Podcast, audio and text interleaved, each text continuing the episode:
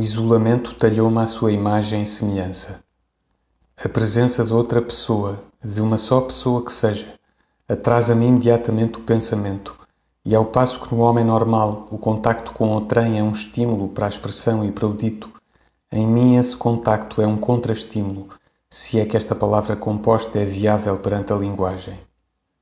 Sou capaz, a sós comigo, de idear quantos ditos de espírito, respostas rápidas ao que ninguém disse, fulgurações de uma sociabilidade inteligente com pessoa nenhuma.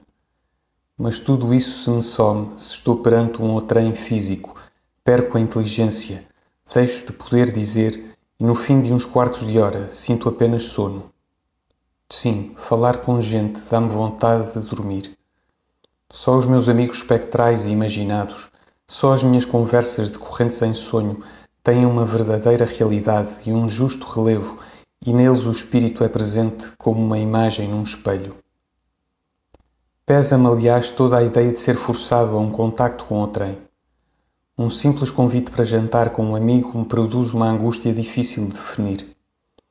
A ideia de uma obrigação social qualquer, ir a um enterro, tratar junto de alguém de uma coisa do escritório, ir esperar à estação uma pessoa qualquer, conhecida ou desconhecida, só essa ideia me estorva os pensamentos de um dia e às vezes é desde a mesma véspera que me preocupo e durmo mal e o caso real, quando se dá, é absolutamente insignificante, não justifica nada.